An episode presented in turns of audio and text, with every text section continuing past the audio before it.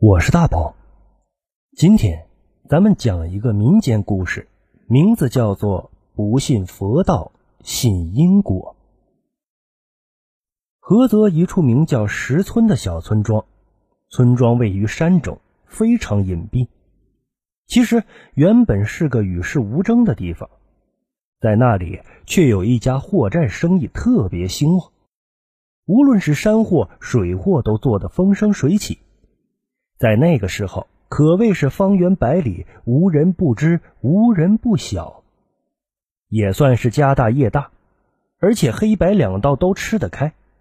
就算是山上的土匪、城里的兵，遇到他家的货，自然都要给份面子。附近的人称他为实战。某日，实战来了一位母亲，带着两个儿子，穿得破破烂烂的，要找大掌柜。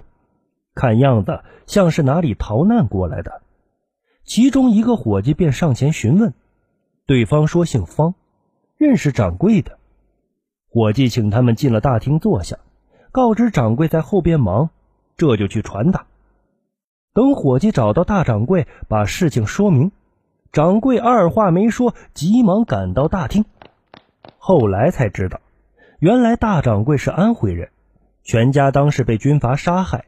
只有自己一人存活了下来，逃难到了山东，想重新开始生活。一路上都是以乞讨为生，但那时正好又赶上大旱，其他人吃不饱肚子，谁会施舍给他呢？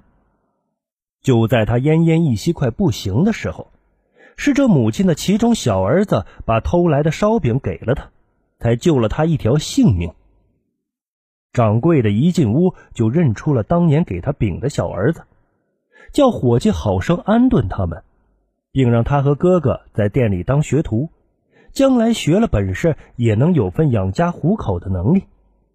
一家人感谢后，母亲开心的说道：“谁能知当年小儿的饼，原来救了是咱家的大贵人。”两个儿子，老大方汉性格内向。平日里沉默寡言，很少与人交流，做起事情来井井有条，一点也不马虎。掌柜很是喜欢。有一次酒后说出老大老实能干，想让他以后来继承实战。老大听后更是勤勤恳恳，吃苦耐劳。小儿子方振，母亲从小就对他给予了很大的期许，大概在小的时候。曾遇到过一个瘦小的算命人，说这孩子天资高，特别聪慧，很容易招他人的嫉妒，需要行事小心谨慎。就算都是亲生的，母亲对小儿子的爱更多些，给他吃好穿好，细心照料。从小到大，方振也表现出了异于常人的聪慧，而且特别喜欢跟着掌柜的，问各种生意上的事情。凡事一点就通，有时候你不用点破，他已经清清楚楚。那个时候，方振只有十二岁，就已经可以到实战前台谈生意做买卖了。来来往往的客人无不夸赞掌柜的捡了个宝。做哥哥的看到弟弟如此聪明，也是很高兴。自己有个聪明的弟弟，面子上也沾了不少光。在伙计眼里。伙计眼里也知道方家这两个儿子是掌柜的好帮手，其中一个定是后续的接班人。一次实战抬了笔山货买卖，让实战大赚了一笔。心细的掌柜便把所有人叫到跟前宣布，以后把实战的生意交给方振，并说，也许是因为自己没有孩子的原因，对方振特别偏爱，便收方振做了干儿子。你们以后要好好的协助方振。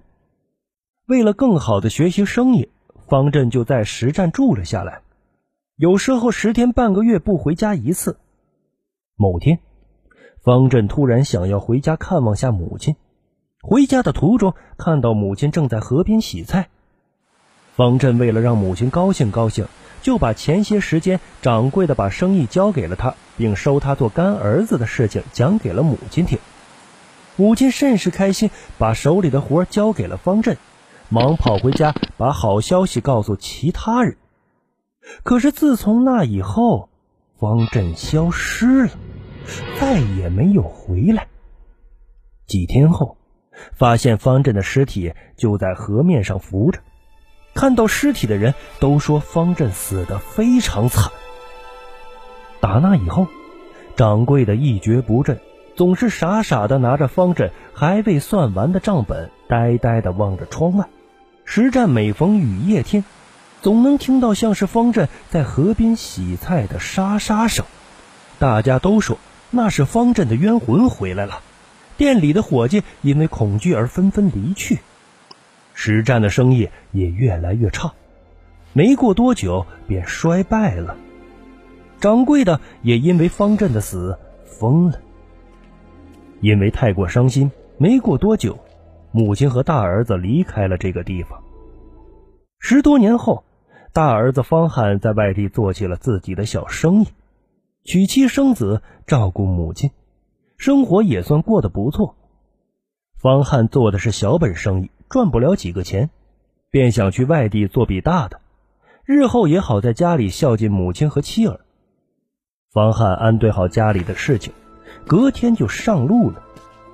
当天晚上，突然下起了暴雨，山路更是泥泞湿滑。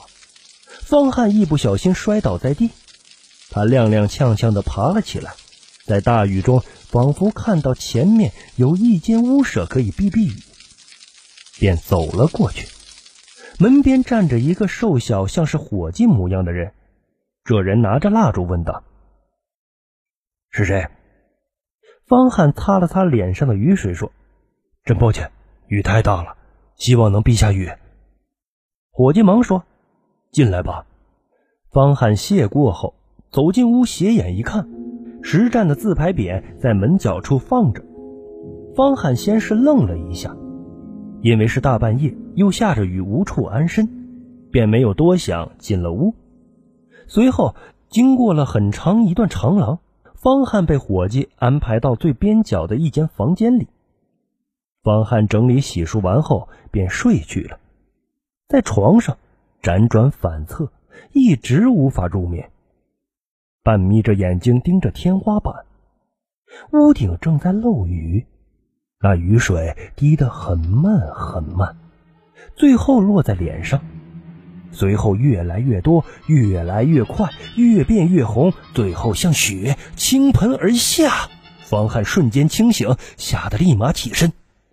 这时他回想起进屋时门角的牌匾，突然一惊，身的一身冷汗。想不了那么多了，赶快往外跑。可是这长廊太长了，一直跑也跑不到尽头，累得气喘吁吁，也不敢回头。不知道跑了多长，在远处看到发亮的出口，便加快脚步飞奔过去。接近光亮时，一道刺眼的光线穿了过去，方汉下意识的闭上眼睛。